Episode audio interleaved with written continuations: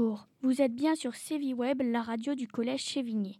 Nous sommes mardi 10 novembre 2020 et il est 8h45. C'est une émission littéraire que nous allons vous présenter. Vous aurez la chance d'écouter plusieurs lectures d'extraits de textes. Tout de suite, accueillons Amadou et Maxence pour la lecture d'un extrait de tête intitulé Le Vunyupi de Ray et Philippe Sopol. Ensuite, plusieurs extraits de livres vous seront lus par les élèves de 5e D. C'était Mélissa qui vous souhaite une bonne écoute et pour terminer après tous ces extraits, nous retrouverons Sémi. Le soleil baissait déjà à l'horizon et les pêcheurs n'avaient encore rien pris. Ils commençaient à s'inquiéter lorsque soudain un jeune garçon cria qu'il sentait quelque chose remuer au bout de sa ligne. Elle était entraînée par un très gros poids et elle avait du mal à la tenir. Les autres, pêcheurs vinrent à son secours et tous se mirent à tirer sur la ligne jusqu'à ce que, épuisés et hors d'haleine, ils réussissent à ramener sur la berge un animal qui n'était ni un phoque, ni un veau, ni un peu des deux à la.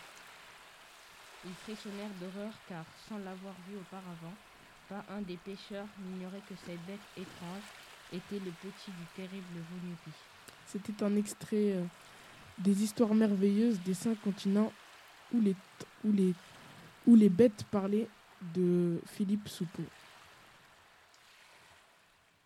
Remontons-nous Non, au contraire, nous descendons. Pire que cela, monsieur Sirius, nous tombons. Pour Dieu, jetez du lest. Voilà le dernier sac vidé. Le ballon se relève-t-il? Non, J'entends comme un claquement de vagues. la mer est sous la nacelle. Elle ne doit pas être à 500 pieds de nous. Alors une voix puissante déchira l'air et ces mots retentirent Dehors, tout ce qui pèse, tout est la grâce de Dieu. Telles sont les paroles qui éclataient en l'air au-dessus de ce vaste désert d'eau du Pacifique vers 4 heures du soir dans la journée du 23 mars 1865.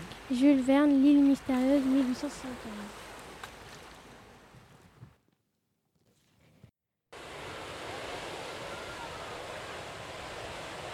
La mer était loin, à l'autre bout de la plaine de sable. Elle brillait dans la lumière, elle changeait de couleur et d'aspect.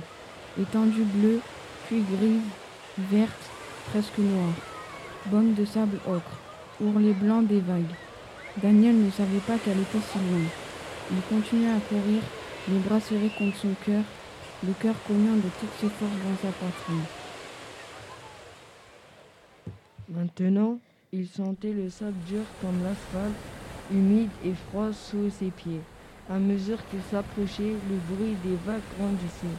En plus, tout comme un sifflement de vapeur, c'était un bruit très doux et très lent, plus violent et inquiétant comme les trains, les trains sur les ponts de fer, ou bien qui fuyaient en arrière comme l'eau des fleuves. C'était un extrait de Fusio, Mondo et autres histoires celui qui n'avait jamais vu la mer 1978. Maintenant, nous allons vous lire un extrait du Tour du monde en 80 jours de Jules Verne, créé en 1872.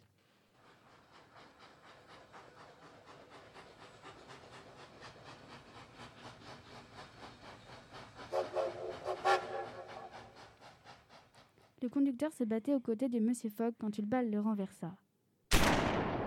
En tombant, cet homme s'écria. Nous sommes perdus si le train ne s'arrête pas avant cinq minutes. Il s'arrêtera, dit Phileas Fogg qui voulut s'élancer hors du wagon. Restez, monsieur. Lui cria Passepartout. Cela me regarde. Phileas Fogg n'eut pas le temps d'arrêter ce courageux garçon qui, ouvrant une portière sans être vu des Indiens, parvint à se glisser sous le wagon.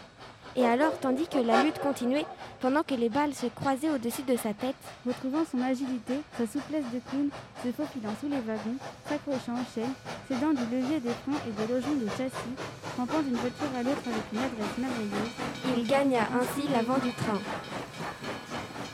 ce texte a été, ce texte a été lu par Clément Cézélie.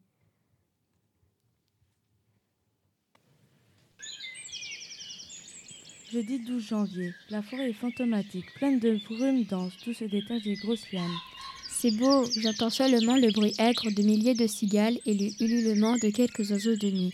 Je suis écrasée, anéantie par la grandeur de la forêt. Ainsi, surprise à l'aube, je continue la chasse, me dirigeant vers la crique, espérant y découvrir quelques gibiers venant s'abreuver. Rien. Les premiers vols de perroquets passent, le jour est levé. Dans la crique, je trouve un crabe. Je l'embranche. C'est toujours ça et la chasse continue. Vous avez entendu un extrait du texte de, de Raymond Moffret, Aventure en Guyane.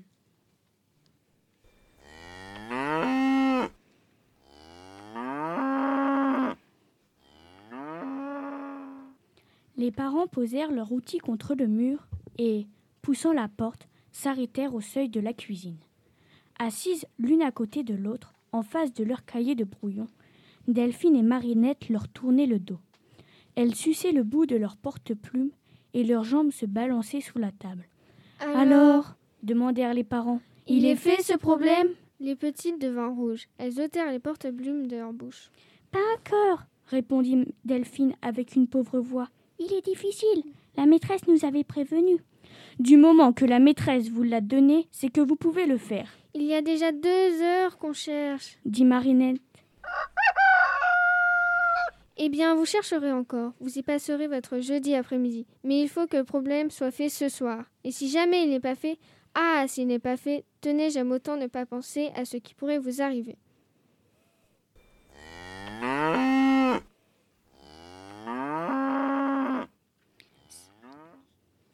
C'était un extrait du, du, très célèbre auteur Marcel Aimé des Contes du Chat Perché qui s'intitule Le problème.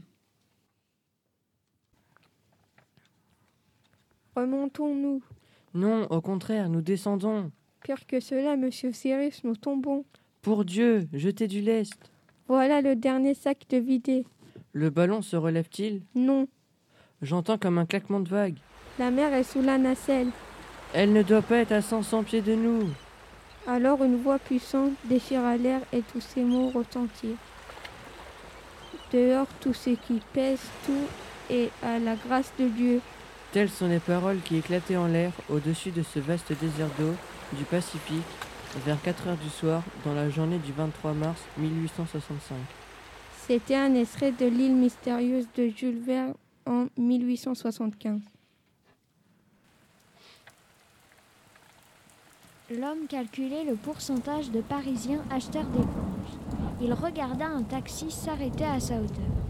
Une femme en sortit, les jambes très fines, puis son manteau en fourrure blanche. Certainement pas une femme à entrer dans le pourcentage. Elle le contourna sans le voir, traversa, longea le trottoir opposé et composa un code à l'entrée d'un immeuble. Une voiture glisse passa doucement, l'éclaira dans le rayon de ses phares, freina près d'elle. Le conducteur descendit. La femme se retourna. Le vendeur d'éponges fronça les sourcils en alerte. Il eut trois coups de feu et la femme s'écroula à terre. Le tueur s'en recogna dans la voiture, embraya et disparut. C'était un extrait de Fred, Fred Vargas, 5 francs pièces, coule la Seine. Du flanc de la montagne, qui était ici abrupte et rocheuse, une pluie de cailloux se détacha et tomba en crépitant et en ricochant parmi les arbres.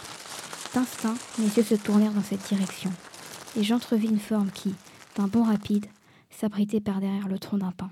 Était-ce un ours? Un homme Ou un singe? Il m'était impossible de le conjecturer. L'être semblait noir et velu. Je n'en savais pas davantage. Mais dans l'effroi de cette nouvelle apparition, je m'immobilisai. Je m'arrêtai donc, cherchant un moyen de salut, et à la longue, le souvenir de mon pistolet me revint.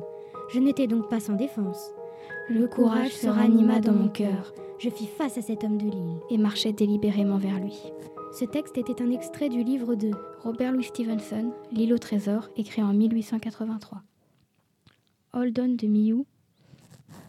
C'est la chanson que nous venons d'entendre. C'était un très bel extrait. Bonne lecture à tous.